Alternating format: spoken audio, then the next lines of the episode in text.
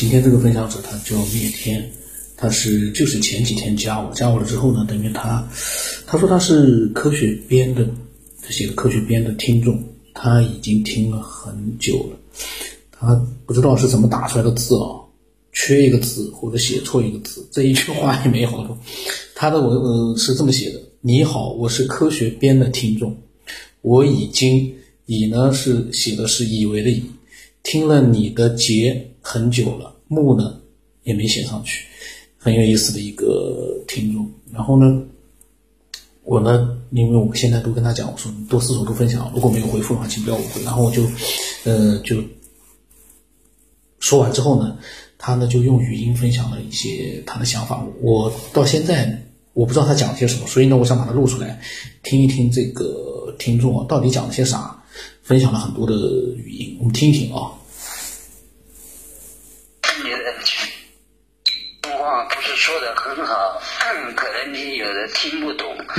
能慢点慢点说。第一次给你发这是发了这个消息，有一个事情困惑我很久了，但是我一直都不知道怎么说。就是你，你是节目上面说的那个曼德曼德拉效应，还有五马事件，我都听说了很多了，网上我也查了的。今天说的是那个澳门赌王何鸿燊，那个澳门赌王，第一现在不是很好，以前以现以前还可以，现在记忆力完全不行了。那个澳门赌王何鸿燊，我记我好像记得，我可以肯定的是，年前，我明明在那个在那个八卦杂志、八卦节目上看见他，说他的病重后来死了的他的孩子，他的几个太太、几个儿子、姑娘后来打官司，打官司。是说分家产，为这个事情，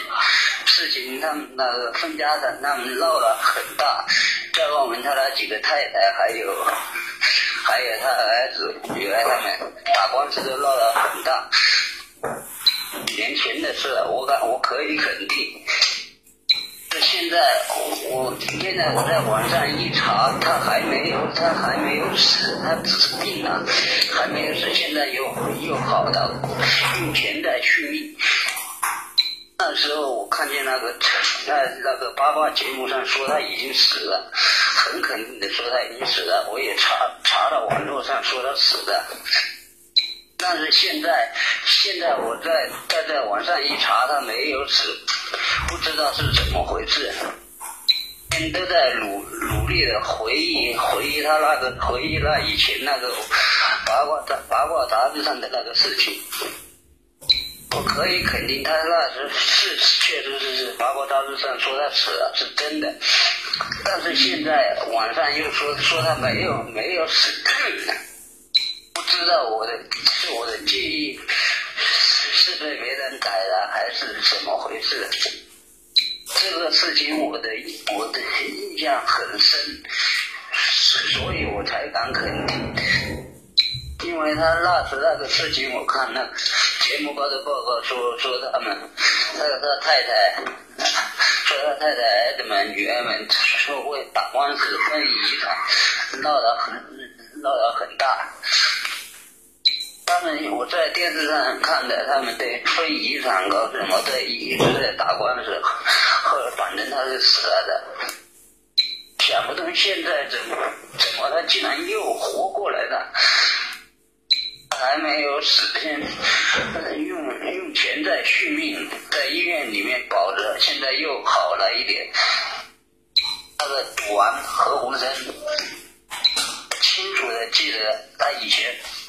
死了，我看我看到他的看到那个八卦杂志还有电视上，明明说了几年前他已经死了，现在在在网上面根本就查不到，他查不到他死去的消息，是吧？我的记忆力出记忆出错，我反复的想了很久，我才才在这才在上面跟你说在说这个事。我真的清楚的记得，他明明真的就是死了，他的家人在争遗产，在争遗产还闹，还在还在打官司。这个事以前我在那个娱乐杂志上面，不不对娱乐那个电视上面看看见了的。王太太、儿子、女儿，都为这打他的财产打官司。不好意思啊，普通话说说的很差，希望你听得懂。我听你的节目已经听了很久了，是反复的在听。一般我都不准不准备发言，因为我不会怎么讲话，不会表达自己。那么他呢就分享了这么多，他呢是一个老的听众，呃，像很多的听众一样，他们是没有打算，呃，自己做分享，他们只想安静的去听这个节目，呃，但是呢，他听了那期节目之后呢，他提出了，他反复的在讲啊，说何鸿燊以前去世过，然后呢，现在怎么又活了？呃，其实呢，我对这个娱乐八卦我是非常熟悉的，包括何鸿燊啊。他是处于一个，他跟曼德拉或者跟之前的五马不一样，何鸿燊是一直处于这个媒体的灯光之下，他的一举一动都被盯着，因为他们家本身就有很多的八卦，很多的这个呃豪门的恩怨，所以呢，他这样的一个 高度公众化的一个人物呢，他如果死掉了。是不可能再死而复生的。就是说，如果说要改变他去世的这样的一个事实，那要改变很多很多人的一个嗯生活轨迹，因为他牵扯到的那不要说别的，他家里面他家里面就估计有几十号、百来号的直系亲属，儿子、孙子啊、女儿啊，这些人千丝万缕。所以呢，从我的记忆里面来说，何鸿燊一直是。最近几年呢，确实一直在生病，然后他呢每天要花大量的那个，他有钱嘛，延续他的生命，大量的这个金钱延续他的生命，所以呢，我呢是没有听说他去世的消息。所以说八卦杂志，还有一些八卦媒体，嗯，是不是曾经，以他的这个人物或者事迹编过一些这个？故事啊之类的，这个就说不清楚了，这个我也不知道了。但是呢，我觉得呢，嗯，就像我上一期节目所说的，像这样的公众人物啊，几年前如果说八卦杂志去世了，那个八卦杂志还有那个网络来信息来源是遮掩不住的。嗯，那么可以到查到最后，如果真的有的话，一般来说都是假消息。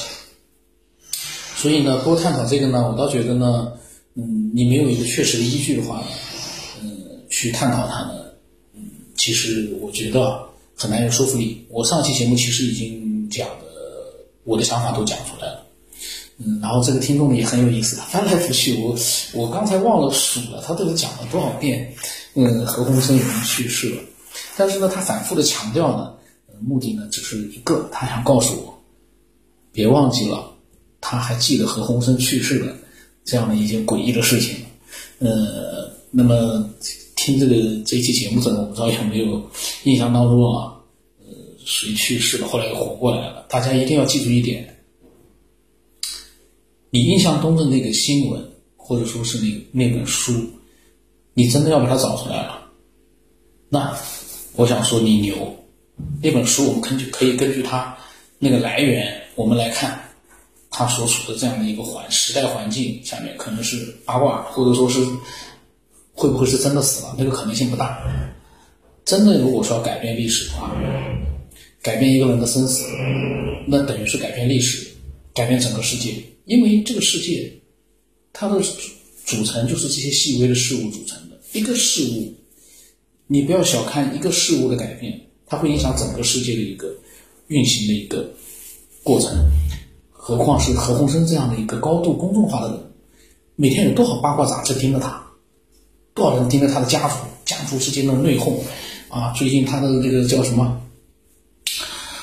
儿子结婚了，孙女儿结婚了，啊，什么争家产了，这种事情一直没断过，是没错的。但是呢，他去世了这个事呢，我是没听说过，我也感觉呢是可能是他的呃看的那个书里面讲的是另外一个人物，或者说呢那是一个赌王，呃也是他的名字，但是呢不是真实的他，一切皆有可能。咱们这个是今天这集我也不知道该说什么了，咱们嗯希望更多的人能够分享他们的呃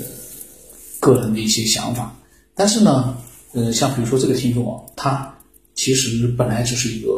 安静的收听的这样的一个听众，听了很长时间《科学边缘》，应该他呢也很喜欢这样的一个节目。